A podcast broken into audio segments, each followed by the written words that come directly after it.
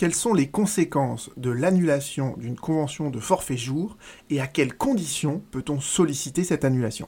Les conséquences, elles sont très importantes parce que si on parvient à faire annuler une convention de forfait en jour, ça veut dire que le salarié, en réalité, y travaillait selon l'horaire légal du temps de travail, c'est-à-dire 35 heures par semaine, et toutes les heures qu'il a effectuées au-delà de 35 heures, et qu'il arrive à chiffrer, ce sont des heures supplémentaires qui doivent être rémunérées comme telles dans la limite de la prescription de 3 ans. Donc vous voyez, on peut avoir un rappel de salaire sur toutes les heures supplémentaires qu'on a effectuées les trois dernières années. Et il y a même des juges qui vont jusqu'à condamner l'employeur à payer aux salariés la fameuse indemnité forfaitaire de travail dissimulé qui correspond à 6 mois de salaire. Donc vous voyez que l'annulation d'une convention de forfait en jour, elle peut être drastique pour l'employeur comme pour le salarié. Maintenant, voyons à quelles conditions on peut solliciter cette annulation. Et ces conditions, elles sont parfaitement balisées dans la jurisprudence de la Cour de cassation. Je vous analyse aujourd'hui le dernier arrêt de la Cour de cassation qu'elle vient de publier sur son, sur son site internet. Mais le raisonnement que je vais vous décrire là, c'est un raisonnement que vous retrouvez dans des centaines, voire des milliers d'arrêts, euh, dont euh, énormément ont été publiés au bulletin de la Cour de cassation, donc des arrêts de principe. Et le raisonnement de la Cour de cassation, il est très simple.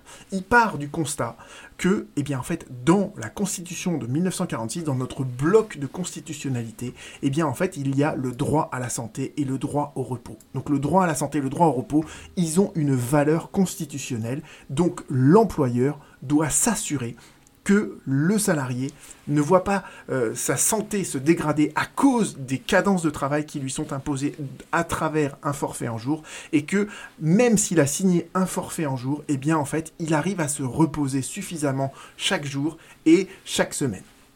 Donc ça c'est ce que le premier temps du raisonnement, de la Cour de Et ce que nous dit la Cour de après, c'est que pour qu'il y ait une convention de forfait en jour, il faut que ce soit prévu par un accord collectif.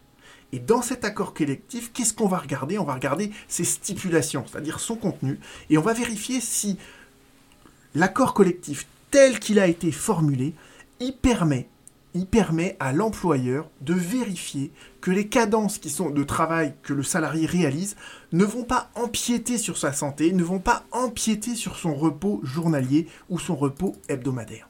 Et vous voyez bien que en regardant ça, eh euh, on peut avoir ensuite des effets euh, qui s'appliquent à tous les salariés qui sont soumis au même accord collectif. C'est-à-dire que la Cour de cassation, il y avait un auteur qui avait dit la Cour de cassation était partie à la chasse, entre guillemets, à toutes les conventions collectives euh, qui étaient insuffisantes en termes de conventions de forfait jour. Et c'est effectivement ça qui se passe, c'est-à-dire que si on arrive dans un arrêt de la Cour de cassation, dans un arrêt d'une Cour d'appel, à dire pour cet accord collectif, D'accord? Les stipulations ne sont pas suffisantes pour garantir le respect raisonnable du travail par rapport au repos euh, euh, journalier hebdomadaire. Eh bien, si cet accord collectif, est insuffisant dans son contenu, ça veut dire que toutes les conventions de forfait en jour qui ont été conclues dans une entreprise en application de cette convention collective, eh bien toutes ces conventions de forfait sont nulles. Donc vous voyez que c'est une des annulations en cascade, entre guillemets, qui découlent du fait que par un arrêt, la Cour de cassation a dit, bah, dans cette convention de collective, eh bien la convention de forfait jour, elle n'est pas suffisante pour garantir le respect du, euh, des repos et de la santé du salarié. Alors, Là, en l'occurrence, la cour d'appel avait dit circuler, il n'y a rien à voir. Le salarié, je le déboute de sa demande. Pourquoi? Parce que, eh bien, dans la convention collective du secteur de l'automobile, euh, il y a un suivi euh, effectif et, régulier du salarié. Circuler, il n'y a rien à voir. Et la cour de cassation lui dit non, non, non, non, c'est pas comme ça qu'on raisonne, d'accord? On va regarder précisément ce qu'il y a dans cette convention. Donc, la convention collective, elle est là. C'est la convention donc du commerce, de la réparation de l'automobile, du cycle, du motocycle, etc.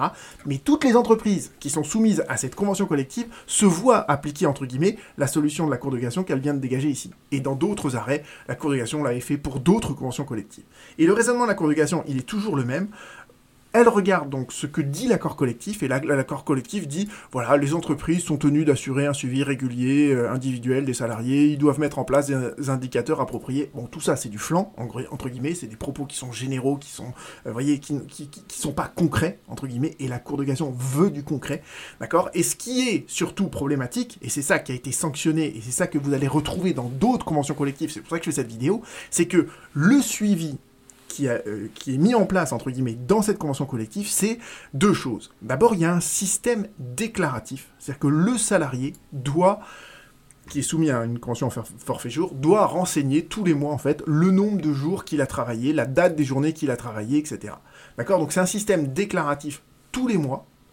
Et surtout, c'est là en fait que ça devient vraiment, euh, c'est ça qui est sanctionné, c'est que on vous dit après, le salarié il bénéficie chaque année d'un entretien avec son supérieur hiérarchique pour faire le point là-dessus, pour faire le point sur bah, les cadences de travail qu'il a, est-ce qu'il arrive à suffisamment se reposer, est-ce que sa santé n'est pas dégradée au regard de ses conditions de travail? Et la Cour de cassation lui dit, euh, lui répond, eh bien ça, ce système déclaratif tous les mois et ce seul entretien annuel, ça ne permet pas à l'employeur de vérifier en temps utile. Ça veut dire, en temps utile, ça veut dire sur une base régulière. Vous voyez, ça ne permet pas à l'employeur de vérifier en temps utile et de garantir que le salarié, en fait, il n'est pas confronté à des amplitudes euh, au regard de sa charge de travail qui ne sont pas déraisonnables et qui vont donc altérer sa santé et euh, l'empêcher de prendre euh, ses repos quotidiens et ses repos hebdomadaires. Autrement dit, c'est pas parce qu'on est dans une convention en forfait jour qu'on fait n'importe quoi et qu'il n'y a pas à contrôler les cadences de travail du salarié la charge de travail du salarié. Au contraire, l'employeur doit le faire et il doit le faire sur une base qui est régulière. Et cette base, elle n'est pas régulière quand elle ne se fait qu'une fois par an, ce que de nombreuses conventions collectives prévoient, et toutes ces conventions collectives, eh bien en fait, elles sont insuffisantes au regard des exigences de la Cour de cassation, au regard de ce droit à la santé et au repos qui ont une valeur constitutionnelle. Donc dorénavant, vous savez exactement quel est le raisonnement de la Cour de cassation, sur quels critères elle se fonde pour savoir si une convention de forfait en jour est valable ou pas. Et vous savez aussi toutes les conséquences qui en découlent. À bientôt.